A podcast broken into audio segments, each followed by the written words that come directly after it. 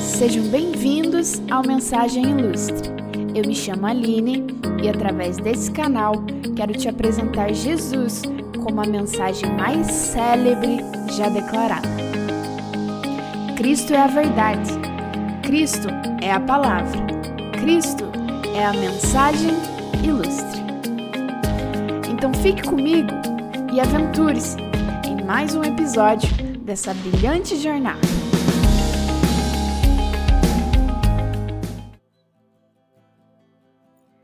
Você também tem a impressão de que tudo vai acabar às vezes? Parece que a nossa sociedade se acostumou com a ideia de que as coisas são transitórias. A ciência, a mídia, a cultura em geral gosta de sempre estar reiterando assuntos como a insuficiência da água potável, a extinção das abelhas, o derretimento das calotas polares, a redução das florestas tropicais, o dano na camada de ozônio, enfim, uma caminhada lenta para o fim. E eu não estou dizendo que esses problemas não são reais. Muito pelo contrário, infelizmente são bem presentes sim. O dilema é que a naturalização da filosofia da finitude nos induz a trazer esse aspecto de extinção iminente para a nossa vida cotidiana. Isso é o que muitos autores chamam de cultura da escassez. Hoje, as pessoas enfrentam a vida baseadas naquilo que podem fazer naquele momento pontual. Não pensam a longo prazo, não acreditam na durabilidade das coisas, não confiam que seja possível construir algo que possa ser deixado como legado mesmo após a sua morte. Talvez você já tenha tido a experiência de estar vivendo um momento muito feliz e de repente é acometido por um sentimento angustiante que te diz: Aproveite mesmo, porque daqui a pouco vai acabar. Ou talvez você, em períodos de novos projetos, de intensa criação e execução de ideias inovadoras, chegou a pensar que era melhor nem se empolgar tanto porque seu potencial criativo iria acabar, ou a sua motivação para aquilo iria se findar, ou até mesmo que a sua energia e vigor não iriam durar muito. Ou talvez você tenha medo de abraçar grandes oportunidades por não se sentir suficientemente capaz para aquilo, sentindo como se suas competências fossem recursos não renováveis.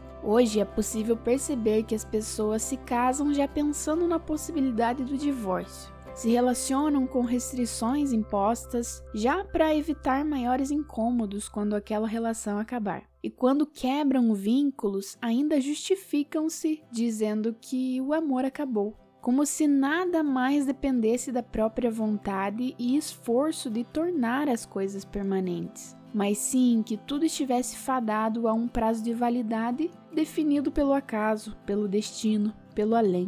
Mas aí eu te pergunto: se a culpa da água potável no mundo estar se tornando insuficiente é nossa, qual seria a razão de nos tornarmos isentos de responsabilidades quando tratamos de elementos que estão ainda mais diretamente relacionados à nossa atitude de compromisso? Qual é a justificativa para simplesmente descartarmos da nossa vida aquilo que em determinado momento se torna um pouquinho mais complicado? Eu te digo, uma cultura nefasta disseminada na sociedade que diz que tudo está fadado ao fim, inclusive os seus relacionamentos, a sua criatividade, o seu entusiasmo e ânimo, a sua alegria, a admiração que as pessoas têm por você, a sua produtividade, o seu amor, a sua esperança, o seu tempo, enfim, tudo nós até adaptamos a nossa mente e blindamos o nosso coração para reduzir os efeitos devastadores dessa filosofia de extinção. O problema é que a nossa alma continua, na sua essência, sedenta pela permanência, sedenta por experiências perenes, sedenta por realidades duradouras. Eu chamaria essa adaptação de adaptação restritiva.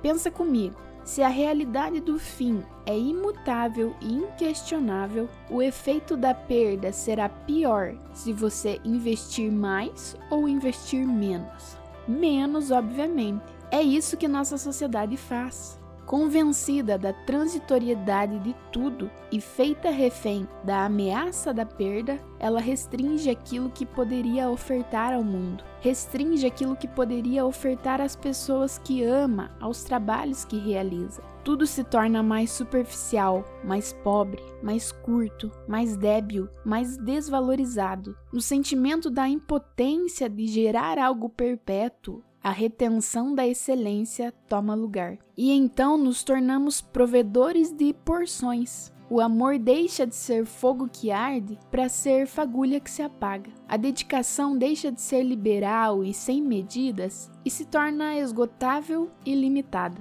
Até a resposta no WhatsApp é encurtada para evitar envolvimentos não correspondidos. O sorriso extravagante é reprimido quando, ao redor, as pessoas estão com a cara fechada.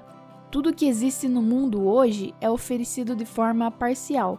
Os dados móveis da internet são restritos, o valor da mensalidade daquele curso que você quer fazer, anunciado na propaganda, não contempla nem metade do que você precisaria. Para assistir aquele vídeo ou ouvir aquela música que você gosta, antes você precisa assistir aquele anúncio que você não queria. Até muitos concursos públicos que já garantiram carreira vitalícia agora são provisórios. Nem na aposentadoria há segurança mais. Aquele conjunto de roupas na loja que te encanta é vendido com as peças separadas. Aquele combo de comida que é barato demais já se torna duvidoso tudo é porcionado, fragmentado, dividido.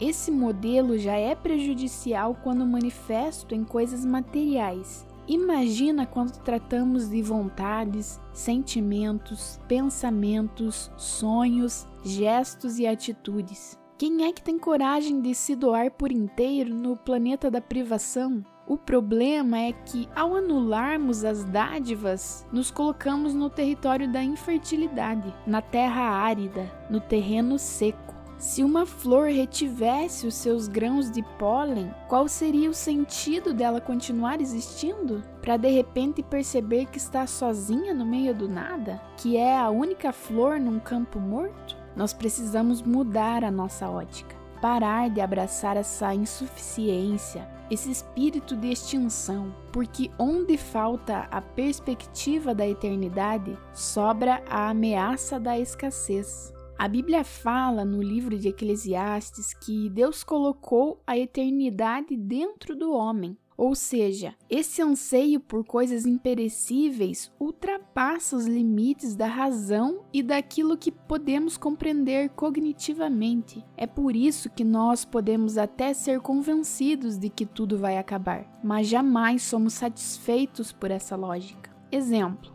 nós sabemos que um dia iremos morrer, mas quem é que se sente satisfeito com essa verdade? Quem é que se sente beneficiado pela interrupção da sua vida? Falando numa perspectiva terrena, obviamente.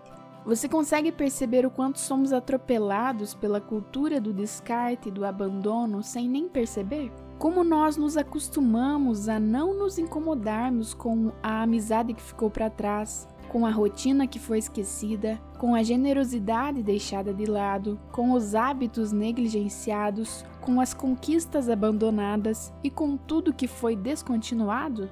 Se pudéssemos fazer um dossiê dos danos causados por essa norma da extinção, eu tenho certeza que ficaríamos assustados. Certa vez, Jesus encontrou-se com uma mulher que vivia exatamente nessa carência de constância, nessa escassez de permanência. Ela já tinha tido cinco maridos e aquele com o qual se relacionava naquele momento nem marido era. Se tinha alguém que provavelmente estava acostumada a ser abandonada, era a mulher samaritana. Jesus se aproxima dela num poço e pede um pouquinho de água. Depois de soltar algumas farpas a Jesus, sabendo que ele pertencia a um povo rival ao seu, ela recebe uma resposta bem inesperada. Cristo fala: Se você conhecesse o dom de Deus e quem é que está lhe pedindo água para beber, você pediria, e ele lhe daria água viva. E no momento seguinte, Jesus ainda fala assim: Quem beber desta água, se referindo à água do poço, voltará a ter sede, mas aquele que beber da água que eu lhe der nunca mais terá sede. Pelo contrário, a água que eu lhe der será nele uma fonte a jorrar para a vida eterna. Isso está em João capítulo 4.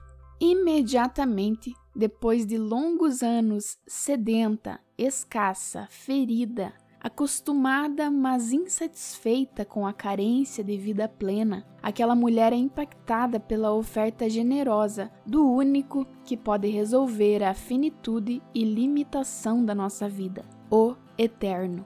Hoje, essa palavra não é para a samaritana. Ela já foi preenchida sem medidas. Hoje é para você. Hoje essa oferta é para você. E não fique desconfiado. Eu sei que não estamos acostumados a receber anúncios de propostas gratuitas que ofereçam benefícios vitalícios, mas essa daqui é exclusiva e verdadeira. Existe uma fonte de amor, de generosidade, de esperança, de sonhos, de alegria, de fé, de coragem, de ousadia, de recomeços, de criatividade, de força, de sorriso inesgotável em Jesus. Sabe tudo aquilo que você está acostumado a ouvir sobre esgotamento?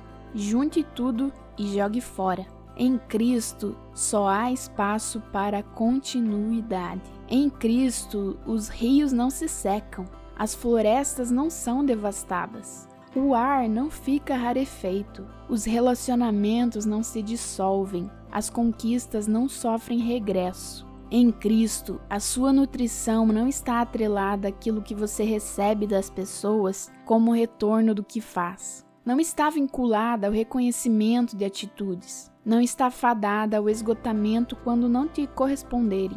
Em Cristo, o amor que você distribui vem da própria fonte eterna, o coração do Pai. Em Cristo, você não precisa ter medo das pessoas deixarem de te admirar, não precisa ficar inseguro sobre as suas competências e habilidades, não precisa achar que a alegria será momentânea. Ei, ele prometeu que a fonte jorraria de dentro de você para a vida eterna. Você percebe algum resquício de escassez nessa promessa?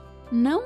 Não percebe porque não existe. Então se esforce para sair desse ciclo que te aprisiona numa realidade de aniquilação e extermínio. Deus criou uma eternidade para você. E te digo mais: mesmo que a ciência esteja certa sobre os eventos catastróficos previstos, mesmo que tudo acabe mesmo, depois do caos, Deus voltará a dizer: haja.